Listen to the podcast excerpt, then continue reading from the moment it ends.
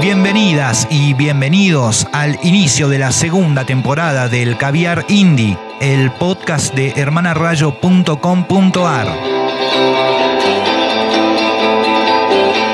Soy Dani Cisterna y les digo, es una alegría enorme reencontrarnos en este espacio que tan buen recibimiento tuvo en un marco tan opaco como fue el 2020.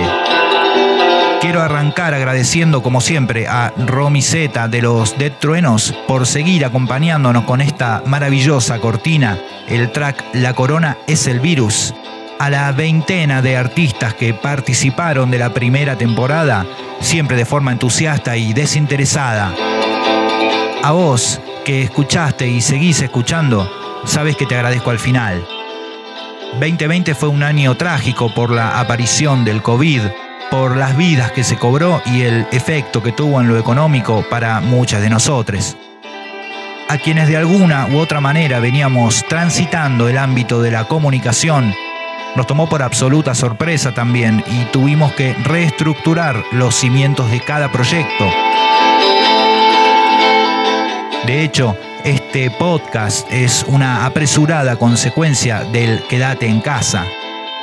Todo se alteró desde un presente en velocidad crucero hasta planes a futuros cercanos o a largo plazo. Conocimos otros medios y centenares de artistas. Algunos tuvieron que bajar la cortina. Tal vez se pueda decir en un arrebato de pésimo sarcasmo que fue el año de la difusión, tristemente, claro.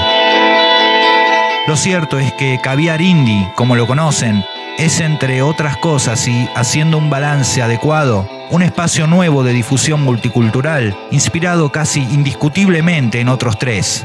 Boom Bots de Fabio Asa, Cabeza Cine de Gonzalo Verde y El Musicópata de Rafa Varela. Recomiendo fuertemente asomarse a cualquiera de las puntas de ese mágico triángulo, sino a las tres en Caviar Indie y en hermanarayo.com.ar continuamos transformando nuestros días, tratando de que todo sea para mejor, utilizando las herramientas que tenemos al alcance de la mano. Nos sigue pareciendo determinante hacer circular estas expresiones artísticas y ayudar a otros a que lo hagan, en días en que la palabra desgaste está entre las más ranqueadas en nuestra nube mental cotidiana. Puede parecer mentira, pero 2021 ya arrancó. Espero de corazón que pases a salvo lo que queda de esta lucha contra el COVID y que tus necesidades materiales y del espíritu estén cubiertas. Ahora, te invito a quedarte hasta el final de este episodio especial, craneado para que no tenga desperdicios.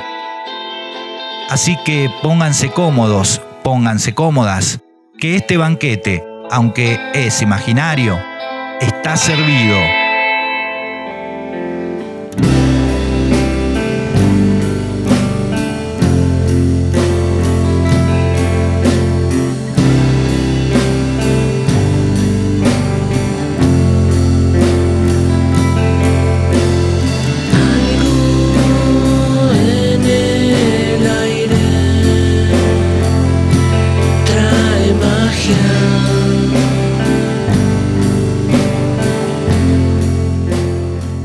Este es un episodio que vamos a incluir también en nuestra lista de reproducción de especiales HR.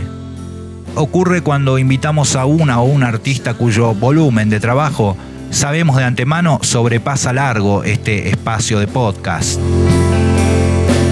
Siempre lo se hace inquieto. El primero tuvo a Mujercitas Terror, Luego vendría una extensa y hermosa entrevista a Paula Mafia. El año pasado tuvo su especial, la banda Ensamble Peripecia. Este 2021 recibimos en Caviar India un artista que por su propio mérito casi no precisa presentación en este circuito macro y micro a la vez. Hablamos de Luis Bauman.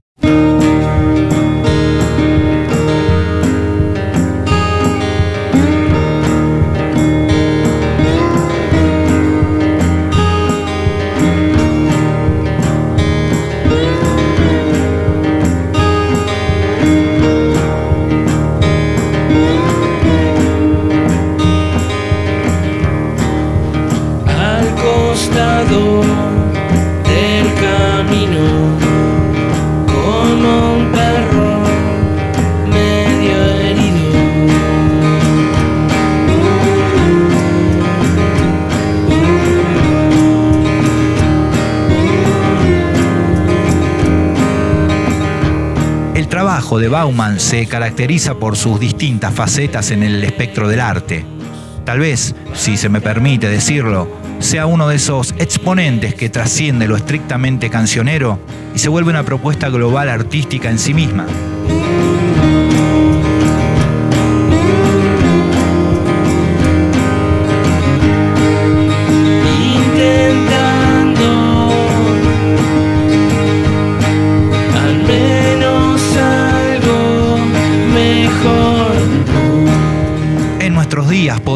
Escucharlo y verlo encajar en un contexto western suburbano de los llamados trovadores. Esta faceta le da la posibilidad de poder presentarse en algún bar palermitano o de viajar y visitar los más recónditos lugares, parajes que trascienden las fronteras, donde ni siquiera hace falta la energía eléctrica para armar una fecha alrededor de un fogón. La variante actual de Bauman es en definitiva una versión portátil suya, que guarda en el estuche no solamente la guitarra acústica, sino también todos sus trabajos de noise experimental anteriores, su visión como diseñador gráfico, el concepto de la autogestión, su ánimo de difundir y crear. Allí va, abre ese estuche y se producen hechos mágicos, en una presentación con o sin luces, con o sin micrófonos, en un teatro de la avenida Corrientes, rodeado ahora de amigos y los insectos del monte, un río, el calor o las heladas letales del sur, siempre brillante.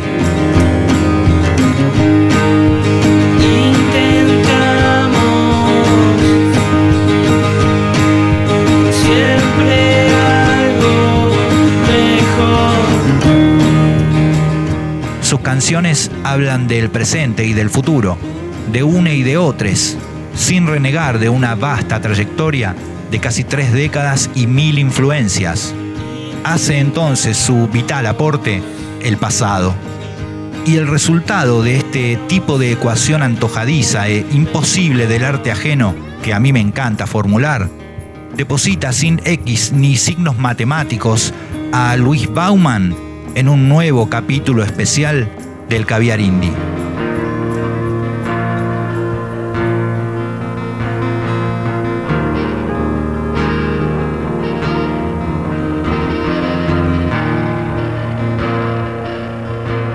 Bienvenido Luis, es un gusto que me debía tu participación en Hermana Rayo. Gracias por aceptar esta invitación. Remontándonos a una ya lejanísima década del 90, recuerdo al superpoblado circuito del hardcore punk de Buenos Aires como una serie de pandillas algo divididas, negativos, positivos, trayeros, skinhead, de todo también fue una época de mucho aflore cultural a nivel fanzines y audiovisuales, y en la que muchas bandas accedieron a grabaciones propias o a través de sellos independientes. ¿Sentís que fue un circuito que se devoró solo? ¿Te dejó cosas buenas o malas? ¿Qué te sacó de esas pistas? Bueno, muchas gracias por estas palabras. La verdad que es un honor y te agradezco mucho, Dani, de, verdad, este, este espacio que me das y bueno, es un, medio muy digno, tienen un talento enorme y, siempre estoy muy agradecido con los espacios y los medios independientes porque es nuestro mundo donde nos construimos y lo tenemos que tener siempre presente, digamos, sobre todo en el crecimiento. Creo que es parte de, la evolución cultural, del crecimiento colectivo. Pero más allá de, todo esto, eh, particularmente te agradezco por el espacio en, tu web, eh, porque bueno, lo sigo y me encanta. Con respecto a tu pregunta, mm, es verdad que, se notaron eh, ciertos distanciamientos, pero yo creo que no son, no fueron culpa del hardcore punk o un género específico, sino que está en la cultura e inclusive está en la sociedad y en el mundo, ¿no? Esto de mm, los centralismos, creo que son herencias de, las formas capitalistas y, bueno, y repetimos inconscientemente en, todos nuestros accionares, ¿no? Yo creo que no sé si fue tan poblado en el conurbano, creo que en ciertas zonas, por lo menos zona noroeste que me tocó habitar, creo que no fue tan poblado, pero sí fue intenso. Quizás lo poblado estuvo en, otras zonas, inclusive en la, zona de la ciudad de Buenos Aires, y bueno, y, no en toda su, su totalidad era, era así, ¿no?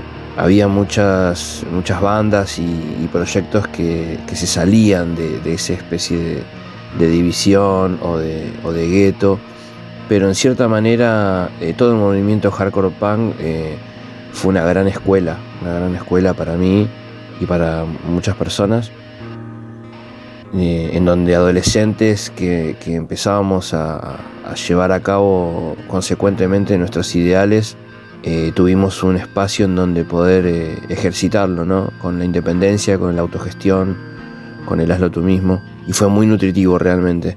No creo que se haya devorado solo, sino que también son procesos que tienen como consecuencia estas herencias inconscientes de las formas eh, capitalistas, de las estructuras. Eh, creo que el movimiento quizá le faltó un consenso de base como muchos movimientos sociales para poder eh, ser perdurables en el tiempo. Y absolutamente me dejó todas cosas buenas, inclusive las cosas malas, las pequeñas, las pocas cosas malas que hubo fueron positivas porque también enseñaron un camino de, qué cosas no repetir, ¿no? Para, para... Y, no creo haberme ido de, esas pistas porque mm, en cierta manera yo seguí, inclusive sigo tocando noise y punk y, y, seguí vinculado a mucha gente que sigue en el movimiento del hardcore punk, por así decirlo. Quizás hoy en tiendas de discos, en distribuidoras, en sellos o en bandas, pero yo creo que, que, se sigue, digamos.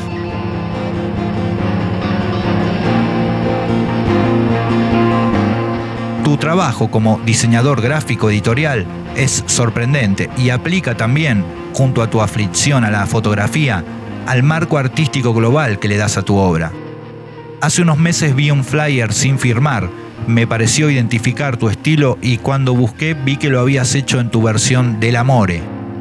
¿Cómo surgió esa identidad en el mundillo del diseño y qué te impulsa a vincular esa herramienta al espectro indie? Bueno, gracias por, lo que decís.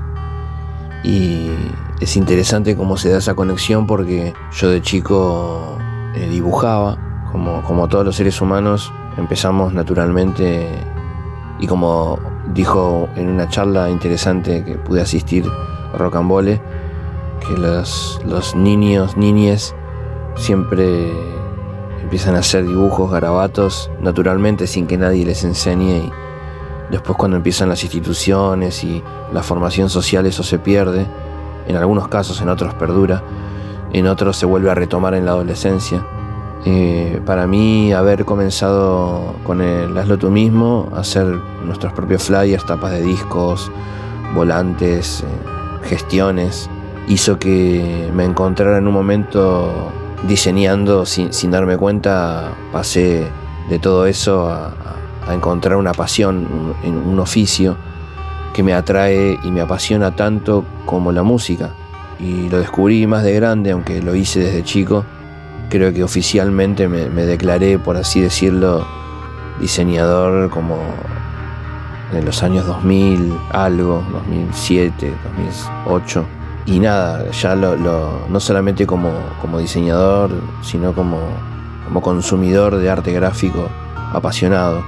Así también con hace poco con la fotografía, que también la vengo haciendo hace mucho sin querer, sin saber, de, forma autodidacta y, aficionada, ¿no? ¿no? profesional, pero con el diseño sí quizás me considero más, más de hecho es mi trabajo paralelo al de música. Y creo que la vinculación con la escena o con el movimiento o, el mundo que, habitamos es natural también. Es, es esto de llevar nuestro, nuestro oficio así como en la música, lo siento, es una forma de vida, más allá de que uno se dedique a un trabajo específico o lo, haga como por felicidad, lo haga por, expresión pura, Eh, también es para mí es, una forma de vida, la, parte gráfica y la parte musical es mi vida, ¿no? más allá de que trabaje de ello, ¿no? está tan relacionado que no lo puedo imaginar separado y bueno, eh, todos saben que es algo que es ultra necesario, el arte gráfico en la escena cultural. Siguiendo una cronología de tu discografía registrada, ¿qué fue y qué es, en una hipotética línea de tiempo, tu banda Fusibles como grupo de búsqueda instrumental y en una especie de mundo paralelo de Bauman? ¿Lo usás como método alterno de trabajo en equipo, con o sin fecha de vencimiento? Y mira, Fusibles eh, fue un proyecto que comencé en el año 2000 fue como una bisagra entre lo que yo venía haciendo ya por ahí saliendo del hardcore punk o, punk melódico, inclusive ya los últimos temas que hacíamos con, esas bandas y, ya estaban con, muchos guiños, por lo menos por mi parte, hacia lo sónico, lo alternativo o el llamado indie que en ese momento no, estaba titulado como indie, eh, pero ya se hacía, sí, porque muchas bandas que que consumíamos en la escena hardcore punk hacían ya una especie de slowcore eh, o post-hardcore muy lento, con voces más tranquis, y inclusive si vos lo comparás hoy, bandas que del 93, 94 que ya hacían indie cuando no estaban tituladas como indie. Pero bueno, yo quizás más influenciado con, el noise y con lo experimental y con algunos sellos independientes en ese estilo, me, puse a hacer eh, muchas grabaciones y en el 2001, el 2002 y siguientes me dediqué a hacer eh, como mixtapes de, esas grabaciones caseras. Entonces eh, hacía unas ediciones en cassette muy artesanales con un fanzine, con algunas gráficas y las llevaba a ferias y, a recitales que asistía o que tocaba. En esa época tocaba eh, solo o a veces con, algunos amigos, amigues que aparecían pero casi siempre iba solo con la acústica o con la eléctrica y una caja rítmica. En una época eh, me acompañó bastante eh, Matías, Matías Aguirre, que, hicimos inclusive proyecciones en Super 8, hasta en diapositiva me acuerdo que hicimos, o Nadia, que en ese momento hacía Maldito Domingo Gris y no sé si lo sigue haciendo, el fanzine, en Libros en, Santa Fe ahora. Y, bueno, fue mutando y las ediciones... Eh, también se pasaban al CDR y, y seguí, seguí hasta que en un momento empecé a tocar con dos o con tres y creo que aproximadamente 2007 entra Miriam, una, amiga también de la infancia que veníamos ya hablando de tocar juntos y, después eh, con Pablo que estaba tocando en Animal Versión y, y, ya habían dejado de tocar y también nos conocíamos de muchos años, eh, decidimos eh, armar el trío y yo pensando en hacer cosas nuevas pero ellos me proponían retomar la, especie de discografía que había hacia atrás, que eran muchos demos y había muchas canciones, y así se formó como la primera eh, versión banda de, Fusibles, que hasta, hasta el año pasado siguió mutando hasta ser un sexteto, inclusive a dos baterías. Y creo que la, forma esta de, más clásica de banda se empezó a dar en el 2010, 2011 o 2012, 13 ya de composición colectiva, no de traer yo ideas, sino de, componer colectivamente como un grupo. Creo que ahí empezó, así que tuvimos unos 10 años casi de, banda más, más típica, por así decir, de componer en grupo, de producir en grupo. Y, no, nunca lo tomé como algo paralelo, ¿no? siempre fue mi, eh, digamos, todas las bandas en las que yo toqué, aunque yo haya tocado en, en, algún momento en dos o inclusive hasta en tres bandas al mismo tiempo, para mí siempre fueron todas eh, titulares, digamos. Nada me lo tomé nunca a la ligera ni paralelo. Tuve suerte en un momento de poder hacer dos o hasta tres cosas al mismo tiempo, hoy ya no, pero, pero siempre fue todo muy importante. Yo me pongo la 10, digamos, en donde esté.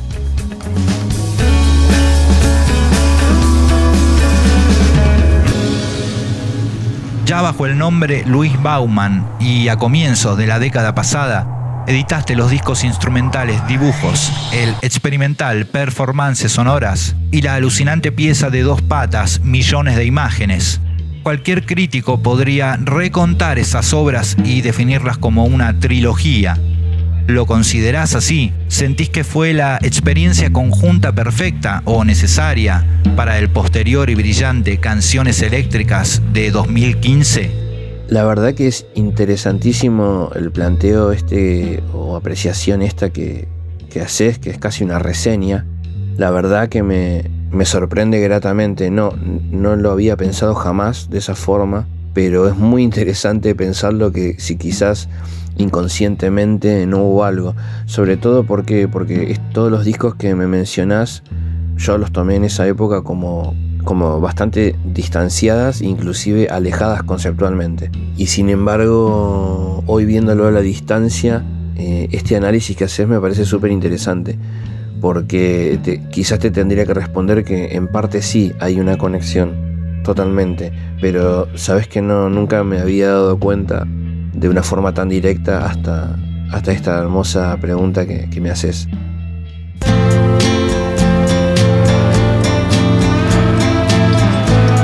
Aplicamos el freno de mano y nos tomamos un break promediando este gran encuentro con Luis Bauman.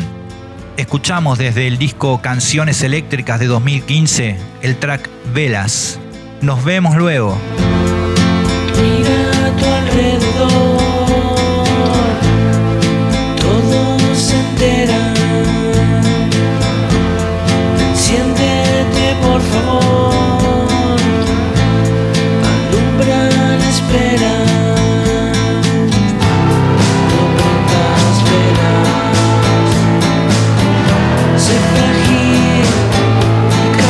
sun.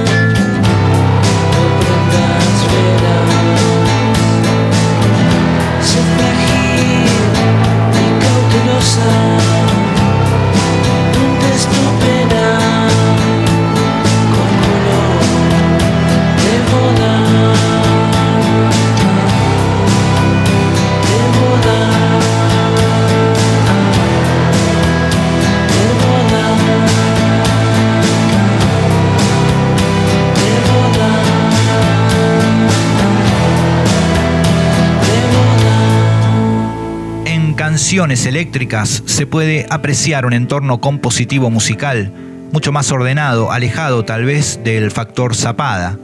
Ofrece un pantone que va desde el neto folk a canciones potentes y distorsionadas.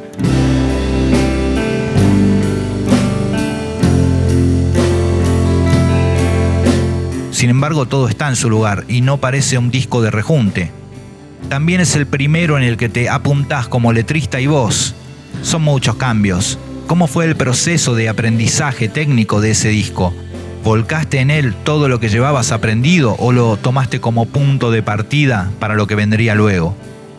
No, no lo tomé como punto de partida porque justamente fue el registro de una etapa que fue bastante larga porque algunas canciones son del año 99 y otras son de ese año y también tiene canciones que ya se, habían terminado de formar en grupo, cosa que yo no venía haciendo. Yo venía tocando o solo o, dúo, empezamos eh, en tríos acústicos, percusión, bajo y guitarra acústica.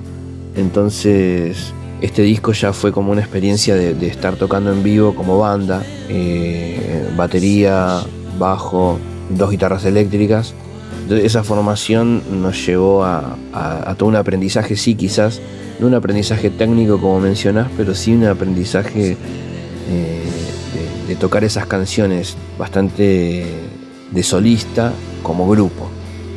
Eh, entonces estuvo buenísimo, inclusive tener formaciones cambiantes, eh, de cuarteto a trío. Las canciones van madurando y ese registro está bueno porque es un registro en grupo. La base está grabada en una sala de ensayo que tenía Ma- Mariano Palos System, un hermano, en, vivo, sin cantar. Y después en, mi home studio agregué guitarras, voces y, y la mezcla. Pero es bastante crudo, pero creo que refleja bastante bien eh, ese momento de canciones que ya venían maduradas, sí, porque muchas tenían ya dos o tres grabaciones demo y muchos años. Así que por más que sea novedoso, eh, a veces las canciones traen, traen sus años de, de maduración atrás.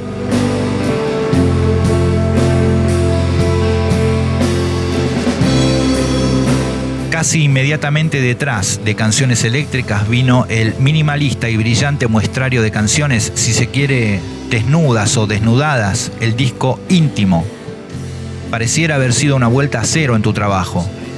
¿Qué etapas creativas como compositor recorriste durante los cuatro años que tomó finalmente publicar el disco Demasiado pesar para un retablo? Sí, Íntimo fue una propuesta con Elefante Libre, ahí de Isla Visión, que siempre tuvimos muy buena relación. Y también eh, esas canciones no las había podido grabar nunca y son canciones también del 99, 2000, 2001 y 2002. A su vez, por ejemplo, de canciones eléctricas, hay una canción que no, o dos que no entraron, que tenían caja rítmica y guitarra criolla, y un par que sí, como por ejemplo Lapso o Velas, que sí entraron en canciones eléctricas y esas no estuvieron grabadas en, en- en el ensayo y la postproducción que después hicimos, están como agregadas. Hay dos o tres que también quedaron fuera. Y tienen mucho que ver con las canciones que están en íntimo, son esas, de ese mismo grupo de canciones, de la misma época. Hay como una cosa media desordenada también ahí en mí, ¿no? Que retomo a veces canciones eh, que no, no, no desisto de, incluirlas. Y ahí puse un gran puñado, de, de- en íntimo puse un gran puñado de canciones de esa misma época que, que no estaban como para ser quizás en ese momento en banda y que siempre tuve ganas de, de hacer. Porque esto del disco así, más, más de canción de autor, más pelado, de guitarra y voz, eh, es algo que me, que me sigue encantando y, y sigo escuchando y consumiendo. Y bueno, se dio, se dio realmente esa oportunidad, en ese disco que te agradezco que, que lo hayas prestado atención porque no suele ser un disco que me, que me escuchen tanto por ahí. Y de ahí a, a demasiado pesar para un retablo hay como mucha agua bajo el puente, digamos. Pasaron como muchas cosas, no solo musicales, también en mi vida. Vos me lo mencionás así, yo siento que pasó más tiempo. Cuando te leo, la verdad parece poco. Pero sí, pasó, pasaron muchas cosas. Yo creo que todo influenció. Eh, viajes, tocar en vivo. Creo que después de, de íntimo o en esa época, yo empecé a tocar mucho también solista y he viajado a, a bastantes lugares y, y situaciones también de, enfrentarse a un público que quizás no está en ese momento con ganas de escucharte. Por ejemplo, un bar, una cervecería o un festival.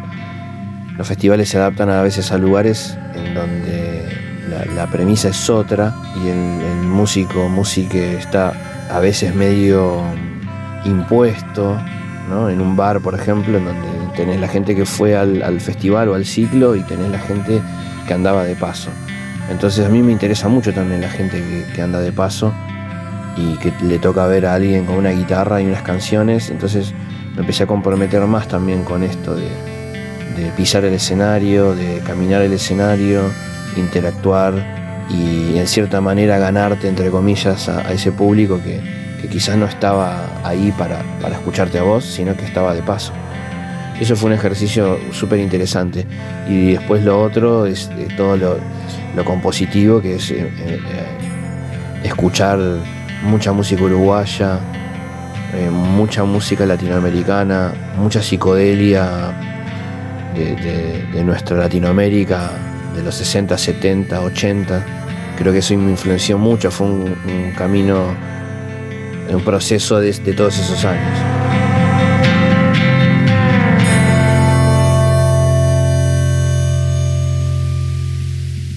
Por más que le busco y le busco la vuelta, demasiado pesar, sin ser necesariamente mejor disco que canciones eléctricas o que otras piezas tuyas, siempre me resultó una obra consagratoria, una especie de falsa ópera prima.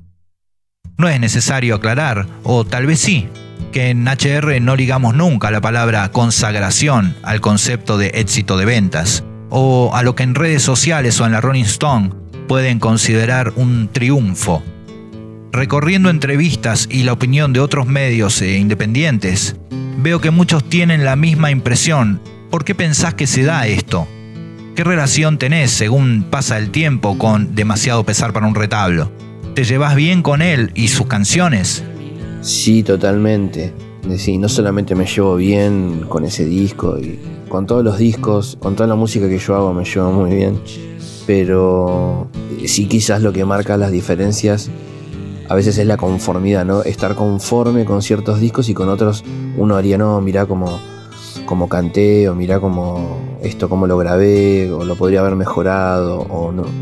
Porque a veces las canciones en el imaginario de uno tienen como una expectativa, ¿no? Y después con las limitaciones obviamente que tenemos en, la cultura o, limitaciones quizás económicas, sobre todo para poder plasmar una grabación, eh, hay como un, delay importante entre lo que, la expectativa y, lo que uno termina volcando. Entonces hay ciertos discos en los que quedo más conforme con lo logrado. Eh, demasiado pesar es uno de ellos, evidentemente pero también coincide con otras cuestiones bastante misteriosas que, es para discutir, es para debatir, qué sé yo, por ejemplo, el hecho de que yo esté tocando tantos años y recién con este disco logré un poquitito más de, repercusión que en otros, eh, sumado a que no es la primera vez que trabajo con un sello independiente, pero este es el primer eh, trabajo que yo realizo con Fuego Amigo Discos, un sello que me parece importantísimo en Argentina y en Latinoamérica. Eh, yo creo que también ha sumado un montón, que justo coincida que este disco, en donde me tomé más, un poco más de trabajo, de tiempo que en otros para producirlo, no solamente desde la composición. Eh, yo cuento siempre que yo grabo muy, soy muy ansioso, grabo muy rápido y en estos últimos años me estoy tomando más tiempo para hacer las grabaciones y el primero en, hacerlo prolijo y todo fue demasiado pesado. Eh, lo sacamos con Fuego Amigo en, tiempos más modernos de difusión que son un, lanzamiento de un simple, un adelanto, después el lanzamiento del disco pactado en simultáneo en tiendas digitales con, tanto como en, en mi Bandcamp. Eh, otra cosa que se le puede sumar es que ese disco también vuelve a traer un grupo de canciones que yo tenía guardadas, que, no, que las tenía guardadas para, para un momento específico, más que nada por el tema conceptual, ¿no? Esto de, buscar canciones como lo dice el título, que son pesadas, que tienen, tienen su, su historia, todas tienen su paisaje y su entorno. Entonces, yo creo que coincidieron como varias cosas. Y la relación que tengo con el paso del tiempo, siento que no pasó tanto es un disco que lo presenté, quizás es el que más presenté, se consolidó quizás mi set en vivo también con ese disco, respetar ese grupo de canciones y presentarlas por todos lados, cosa que también siempre me costó. Tener un repertorio fijo, me costó siempre un montón, me gusta improvisar, me gusta hacer, hacer unas performances. En este me tomé eh, esa forma de trabajo quizás que tiene un cantautor de salir a presentar un, un repertorio. Y lo toqué mucho, inclusive la pandemia me paró porque si no lo estuviera todavía tocando todo, todo este 2020 pasado. Eh, así que bueno, siento que a pesar de, mi realidad, digamos, artística, creo que, merece mucho más difusión y, todavía me faltó hacerle unos videos más a, ese disco que lo pienso hacer entrando en la recta final de este episodio número uno de la segunda temporada del Caviar Indie, vamos a escuchar una canción que es casi una bandera de demasiado pesar. Hablamos del track Transeúnte, que para quienes caminamos este circuito y estamos con los radares siempre abiertos, no precisa mucha más presentación. Queda un poco más de esta entrevista a Luis Bauman. Díganme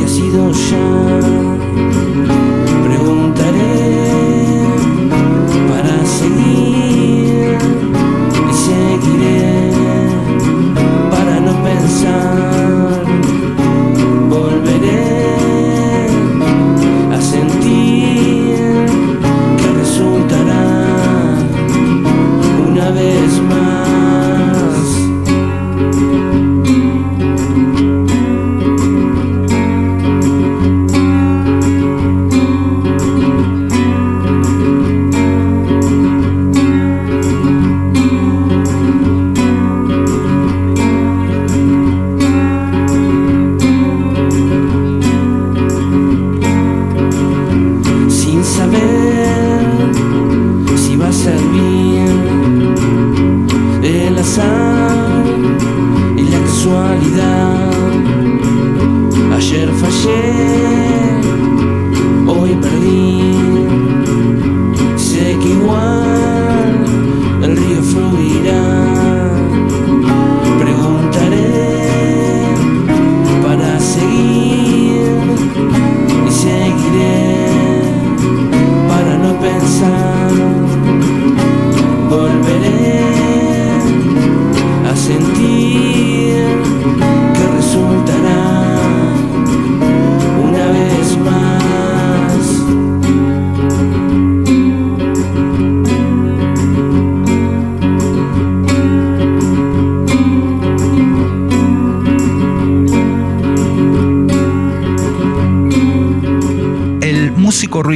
disco, algunos intentos y registros en búsqueda del fatídico 2020 salió a la luz en el más complejo contexto vivido por todos post República Cromañón.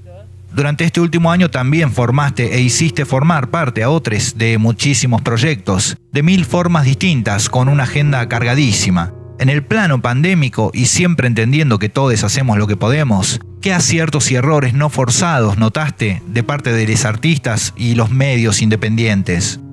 ¿Qué te parece que pudo haberse hecho y faltó hacerse?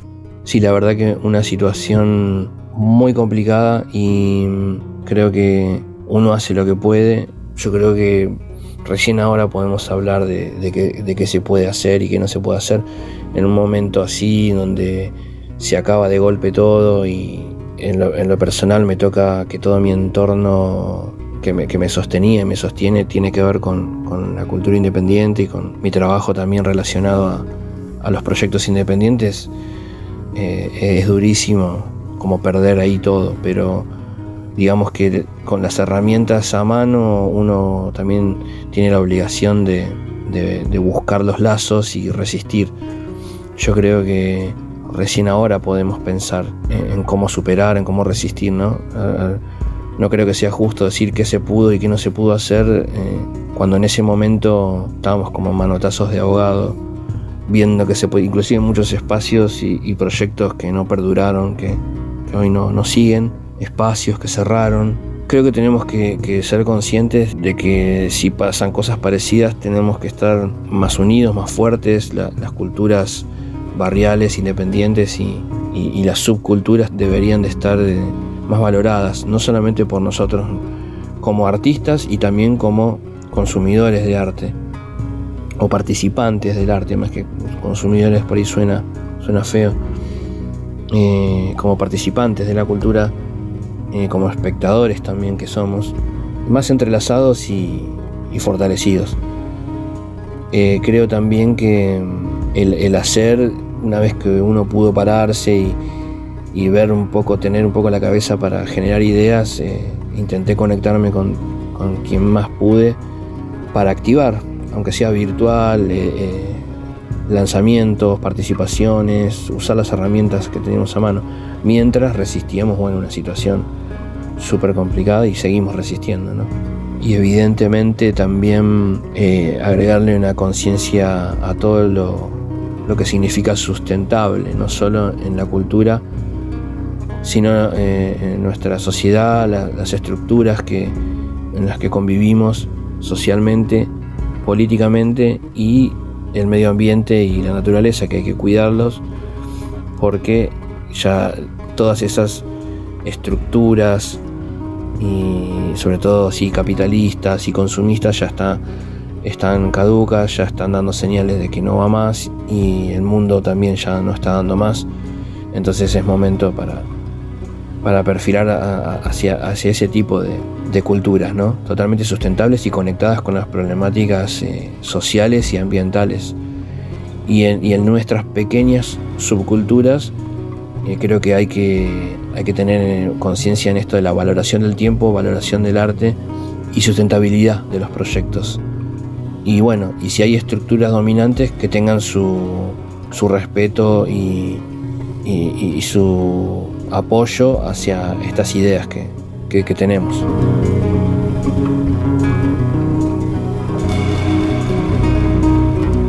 Para despedirnos, me gustaría saber, por supuesto, en qué proyectos te encontrás ahora mismo y cuáles tenés en mente, ya sean discográficos, editoriales o relacionados a la elaboración de ciclos. Quiero volver a agradecerte, Luis, por dedicarle tu tiempo al caviar indie y por tu predisposición de siempre. Bueno, Dani, no, muchas gracias a vos nuevamente el agradecido soy yo. Un placer realmente. Y, bueno, estoy bastante activo. Eh, en este momento estoy terminando, por ejemplo, una música de, una, una película que pronto ya se va a terminar el rodaje y vamos a, tirar la, data cuando se termine por las dudas. Eh, sigo con, haciendo cortos de Emma Echevarría, música de cortos. Estoy produciendo un montón música, separadores y producción en lo que es radio y podcast. También con postales discos, por suerte pude activar un poco más. Estamos produciendo y lanzando algunos artistas. Eh, sigo trabajando con el diseño gráfico un montón, por suerte siempre haciendo tapas de discos también un montón. Y otros proyectos más, eh, relacionados por suerte bastante cercanos a las bandas y a la cultura. Y después musicalmente estoy en un dúo, como una nueva banda, un dúo con, Matías Coulazo, su proyecto Colapso, que es como un solo set de batería y ruido. Nos juntamos, hicimos un dúo llamado Paso de Sombra. Vamos a hacer algunas presentaciones, ya grabamos un EP, vamos a grabar otro más. Y voy a lanzar eh, muy prontito edición en cassette del trabajo que hicimos con Inés Púrpura poesías de ella y música mía. Estoy produciendo también con algo con Licántropo, un músico que admiro y un gran amigo.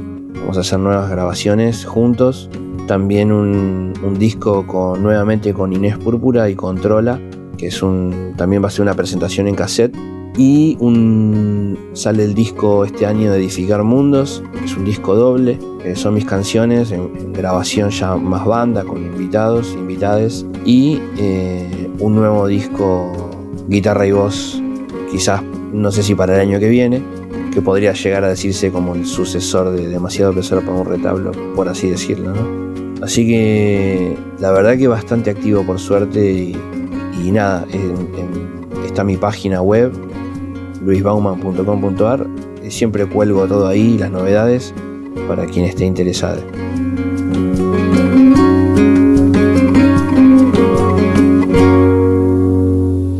momento se ha generado aquí. Agradezco una vez más a Luis para terminar este episodio y suscribo a la intro, donde está más que claro quiénes están involuntariamente detrás de este podcast. Mi nombre es Dani Cisterna y no quiero despedirme sin darte las gracias a vos, oidor y oidora, que llegaste hasta acá. Les espero como desde 2003 full time en hermanarayo.com.ar con muchas, muchísimas más entrevistas y reseñas. Y nos reencontramos dentro de 20 días en un nuevo episodio del Caviar Indie. Cuídense.